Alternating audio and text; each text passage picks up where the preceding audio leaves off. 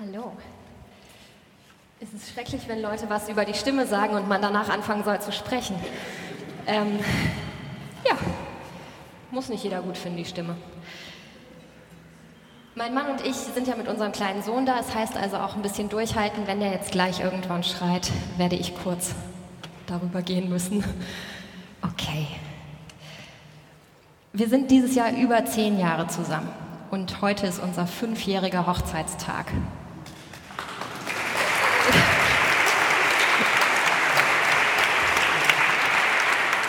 Und deswegen bin ich aufs Durchhalten gekommen. ähm, die erste Bibelstelle, die mir dazu eingefallen ist, ist Jesus in der Wüste. Und äh, wir befassen uns mit dem Durchhalten heute, also ihr euch mit mir, mit drei Monologen. Einen hält der Teufel, der Jesus versucht, einen hält Jesus selbst, der sich nicht versuchen lässt, und einen halte ich.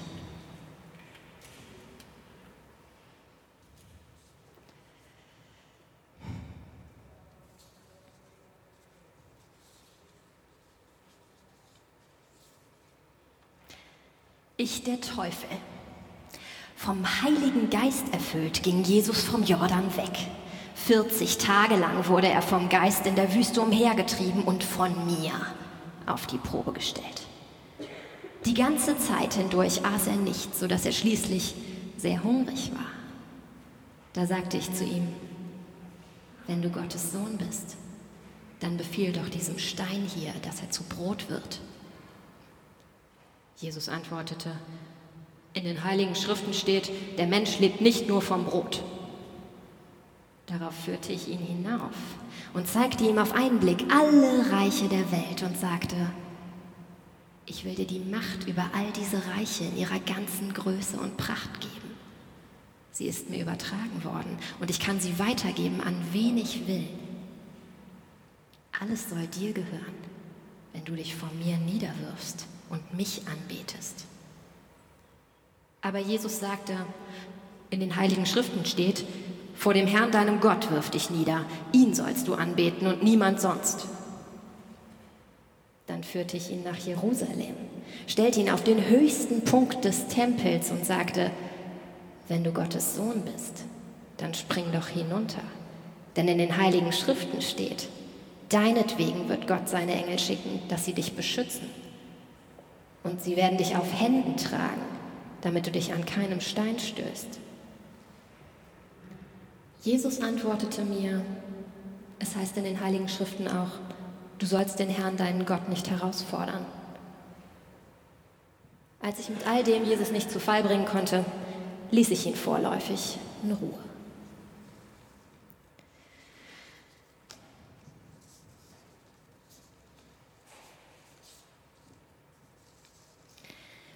Verdammt, Jesus, du nervst. Du lässt dich auf kein Spiel ein, du ratterst nur diese bescheuerten Zitate runter. Wen willst du eigentlich blenden? Du bist doch auch nur ein Mensch. Tu doch nicht so, als ob du Herr der Lage bist. Das bist du doch nicht. Kein Mensch kann allen Versuchungen widerstehen, auch du nicht. Jeder ist käuflich. Wenn du ehrlich bist, dann merkst du doch selbst, wie lächerlich du dich gerade machst. 40 Tage nichts essen und dann die Schrift auswendig kennen.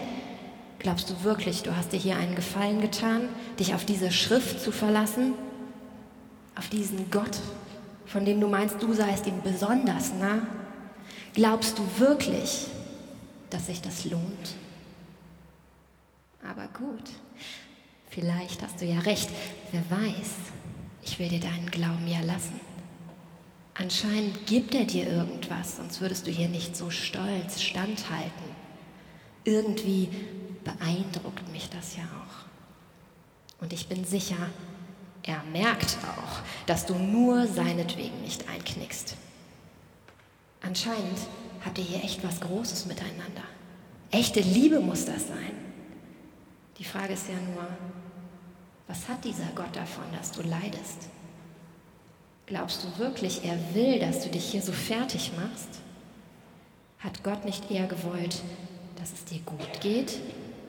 Er will doch, dass du groß bist. Ich sag dir jetzt mal was. Wenn ich du wäre, würde ich jetzt einfach mal entspannen und mein Angebot annehmen. Du kannst ja danach mit Gott reden, ihm alles erklären. Ihr habt doch ein gutes Verhältnis. Ich bin sicher, euer Verhältnis hält das aus. Was hältst du davon? Wenn wir beide jetzt da vorne mal ein bisschen in den Schatten gehen und du vergisst dein Fasten für eine Weile, weißt du, es kann unglaublich schön sein, nach so einer kleinen Sünde zur Normalität zurückzukehren. Ich verlange ja gar nicht, dass du dich vor mir niederwirfst. Es war vielleicht ein bisschen übertrieben. Ich wünsche dir nur ein bisschen Lockerheit. Sei mal etwas menschlicher. Nicht immer so verdammt perfekt. Da kriegt man ja Angst, weil du so ein Gottstreber bist. Wie sollen die anderen Menschen denn da rankommen, wenn bei dir immer alles nur glatt läuft? Das macht dich total unglaubwürdig. Guck mal, wenn wir gleich da vorne im Schatten sitzen und du isst so ein paar süße Datteln, dann kannst du doch später darüber predigen. Darüber, dass du halt ein Mensch bist und Menschen eben Fehler machen. Glaub mir, die Leute werden dich dafür lieben. Sie werden dir hinterherlaufen, weil du einer von ihnen bist und trotzdem es ein bisschen besser drauf hast. Und das wäre doch großartig, oder? Wenn die Menschen dich lieben.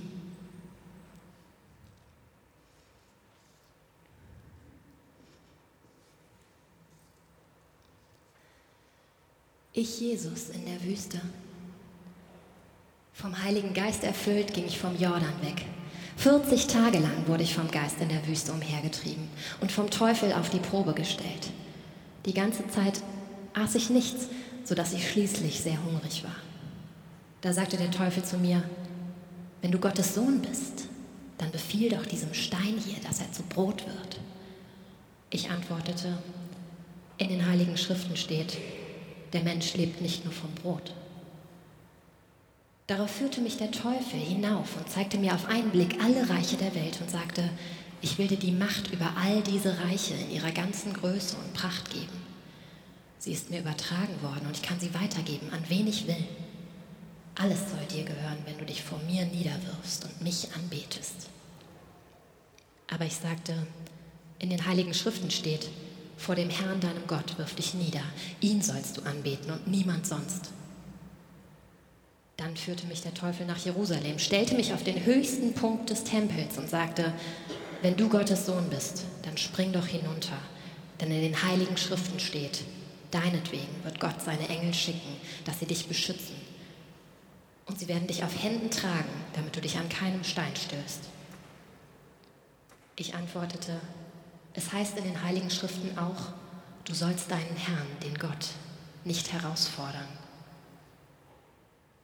der Herr, als, Entschuldigung, als der Teufel mich mit all dem nicht zu Fall bringen konnte, ließ er mich vorläufig in Ruhe.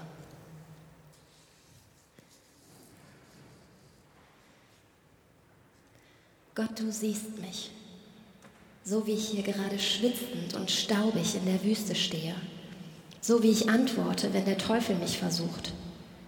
Es geht mir gut, Gott. Du bist ganz bei mir gerade. Ich fühle mich so sicher und geborgen.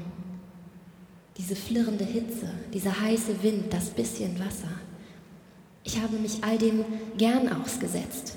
Es macht mir nichts aus, allein mit dem Geist durch die Gegend zu ziehen. Nie führe ich bessere Gespräche als in diesen 40 Tagen. Es stimmt alles. In mir. Mit dir.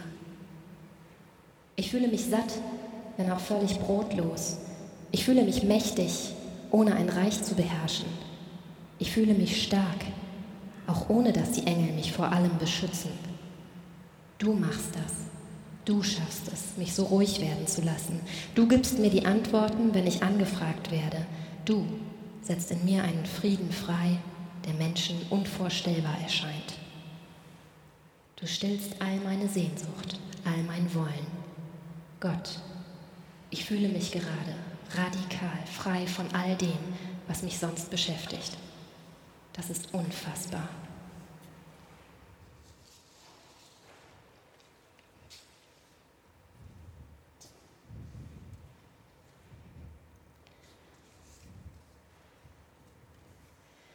Ich, ich.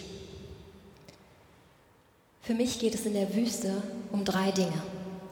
Satt werden, mächtig sein unverletzlich werden. Ich bin nicht Gottes Sohn und ich bin nicht der Teufel. Ich bin ein Mensch. Ich bin zutiefst menschlich. Menschen wollen satt werden, Menschen wollen Macht, Menschen wollen nicht verletzt werden. Und deshalb ist Durchhalten das Thema heute, denn in meinem Wollen bin ich ständig damit konfrontiert. Halte ich den Hunger aus? Halte ich die Machtlosigkeit aus? Halte ich aus, dass ich verletzbar bin? Mache ich mich verletzbar? Satt sein. Das ist auch ein Thema in langen Beziehungen. Welche Partnerschaft hat schon alles, was man sich wünscht? Ich denke, keine. Zwei Bekannte von mir stecken gerade in unglaublich heißen Affären. Ganz ehrlich, ich werde manchmal rot, wenn ich höre, was sie so erleben, und ich werde manchmal neidisch, weil alles in ihrem Sexleben gerade neu und aufregend ist. Die eine ist schon ewig mit dem gleichen Mann zusammen und fast genauso lang hat sie diese Affäre mit einem anderen. Sie sieht die Zweigleisigkeit, modern und pragmatisch. In einer Beziehung kann man nicht alles bekommen, was man braucht. Warum also den anderen mit den eigenen Wünschen überfordern, wenn man doch auch diese woanders stillen kann?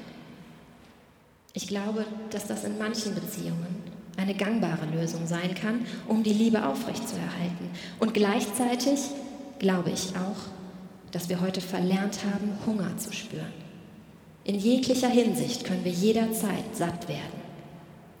Wenn ich ehrlich auf meine Ehe gucke, dann weiß ich, auch hier bleibe ich an manchen Stellen hungrig, genau wie mein Mann mit mir manche Bedürfnisse nicht stillen kann. Das ehrlich und liebevoll zu integrieren ist herausfordernd. Mächtig sein. Herr oder Herrin über die ganze Welt sein, das ist vielleicht etwas übertrieben.